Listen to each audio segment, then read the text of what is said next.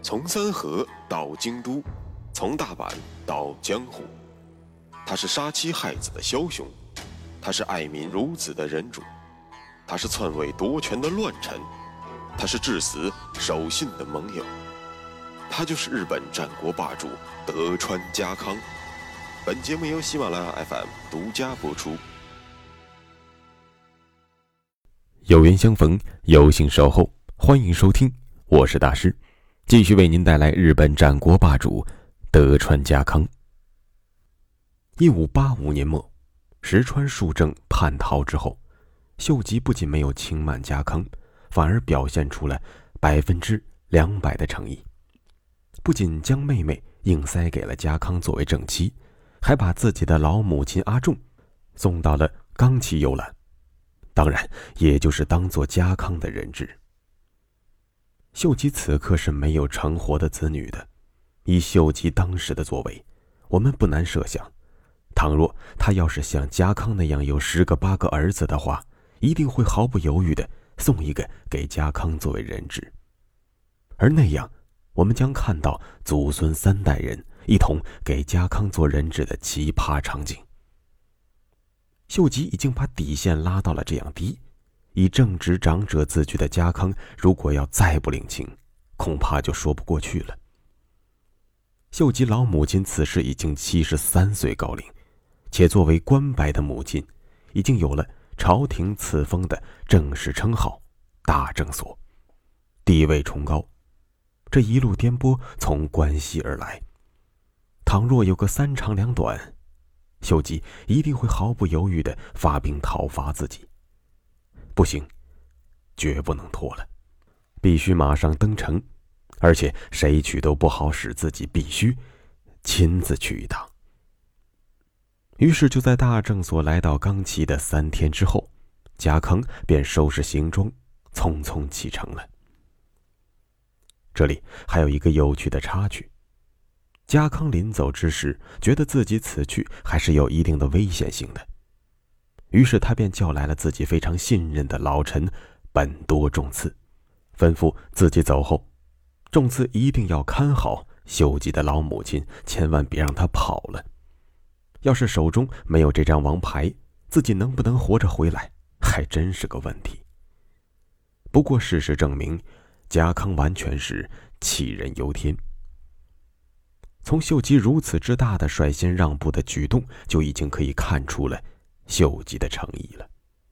不过，既然主公家康认真吩咐了，本多重次也就把这件事办得非常彻底。主公不是说要看好这个老太婆吗？好嘞，来人呐，给我把这个院子围起来。对了，再去找些柴火，围着屋子给我摆一圈只要主公在上方遇到不测，咱们马上就一把火送这老太太上西天。真是一对可爱的主从。话说十月二十六日，家康到达了大阪。在此之前，家康见到过的最大的城堡，要数信长兴建的安土城了。可昔日的安土城与眼前的大阪城，不论从城市规模还是从商业化气息来看，都是不能比的。大阪位于关西，和京都靠得很近。迎面扑来的京都的气息和西国的风情十分浓郁。举目四望，高高的天守阁金碧辉煌，房屋街道鳞次栉比，明亮光鲜。嗯，这倒是非常符合秀吉张扬的个性。家康暗自思忖道：“与结拜大哥信长一样，家康喜欢穿梭于市井之中，田间地头，仿佛这样。”就能够真切感受到一座城市的温度，乃至于一个领国的治理水平和领主的胸襟才华。游览之下，家康心服口服。纵然勤俭惯了的家康对于纸醉金迷向来是嗤之以鼻的，但是能让领民过上富足安康的好日子，而不是整天想着造反，确实是家康该关切的问题。而他做不好的，秀吉能做好；他做不到的，秀吉能做到。家康动摇了。或许丰臣秀吉才是那个真正被历史选择的天下人吧。家康的思绪信马由缰，想着想着，他不免有些沮丧了。沮丧之后，是随之而来的释然和心安理得。我们知道，这个时候，家康是真的服了。当夜，家康早早就寝，因为第二天就是要登城去见那个让自己毫无办法的秀吉了，可要打起十二分的精神。家康辗转反侧。在榻榻米上烙大饼，突然，他兴奋地想起来了四年前的场景，一样是天下人的心肠，一样是炙手可热的豪门，一样是气吞山河的城堡，自己才离开几天的光景，便沧海桑田了。信长报道了，织田报销了，安土报废了。当年的场景历历在目，那么，等自己离开大阪，会不会？哼，家康摇摇头，怎么可能呢？历史怎么可能重演了呢？真是乱弹琴。既然睡不着，家康决定起来活动活动，让自己停止思考，因为越是思考，越是兴奋，越是兴奋，就越是难以入眠。家康。披衣而起，推门而出。庭院的黑暗之中，两个人影缓缓走来。家康先是一惊，几秒后，家康淡定了，因为他知道他们不会是刺客。要是刺客，怎么可能像遛弯一样的行走速度呢？揉了揉眼睛，家康看清了那张苍老的面庞。走在前面的。就是丰臣秀吉本人，后面的年轻人家康很眼生，他不知道那是石田三成。等家康回过神来，赶忙侧身将秀吉让进屋中。秀吉倒也不客气，笑呵呵的吩咐三成守在门外，便拉着家康进了屋里。十一年了，自从长筱合战之后。家康和秀吉已经十一年没有见面了。日渐发福的家康看起来更年轻了，可本就消瘦的秀吉此刻却显得更为苍老。刚过五十岁的他看起来像是年过花甲。屋中只有他们两个人，秀吉也就不再端着自己的架子了，自顾自的忆苦思甜起来。三河君呐，自从长啸一别，你我有十一年未见了。故人相见，我秀吉真是百感交集呀。当年在金崎，在淄川，在长啸，都有你我并肩作战的身影。秀吉早就对三河军倾慕再三了。只是，咱们一个坐镇东海，一个进兵西国。才让我们有这么多年没有好好的像今天这样聊聊天，当真遗憾。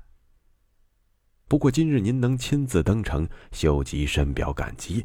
我也知道您此次而来，不仅是对我秀吉能力的肯定，更是对东线无战事、黎民享太平的渴望。秀吉对此事心知肚明，有三河军这样深明大义、老成持重者的协助，我秀吉。一定能够快马加鞭，咱们联手，不出三年，定叫他天下太平。秀吉开口闭口称呼家康为三河军，可这原本是只属于信长对于家康的称呼的。秀吉这样讲，一方面表明了自己和家康是老相识了，算是追忆旧情；另一方面，则表示自己正是替代信长成为天下人的霸主，再次提醒家康。一定要认清这个不可逆的大事。老实说，从秀吉口中说出“三河军”这三个字，听起来确实是怪怪的。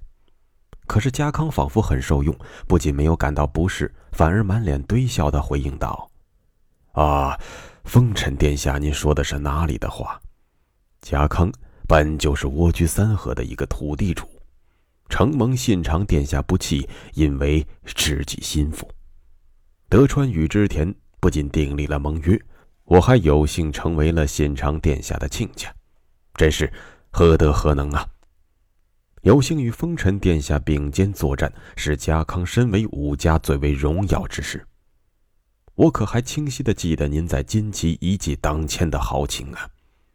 承蒙殿下宽厚，不计较先前你我在小木山的不快，此事家康尤为感激。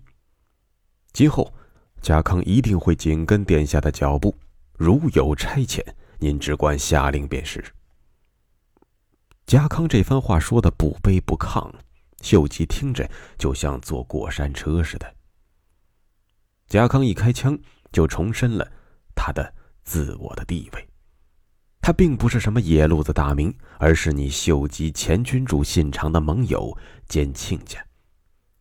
这也是从侧面顺便解释了家康在小木山与秀吉对阵的根本原因。之后。家康用金旗殿后把秀吉吹上了天。要说打仗，三河人的自豪感和自尊心是非常强的。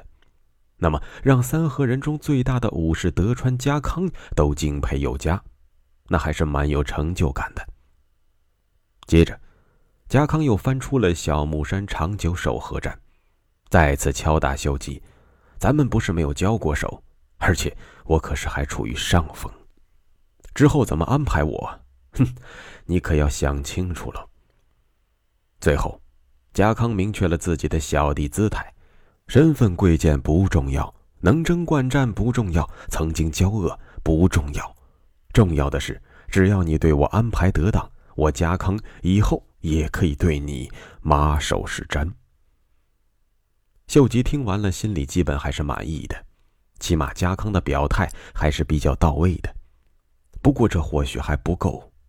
利益我可以照顾你，位子我可以考虑你，但是身份却不能再乱下去了。秀吉要的可不是一个盟友，秀吉要的是一个完全臣服于他的臣下，哪怕背后可以多给你些补偿，但是在人前你必须对他恭恭敬敬。秀吉收起了笑容，向家康挪了挪身体。两个人相距不过一米，这个距离让家康感到了一丝不舒服。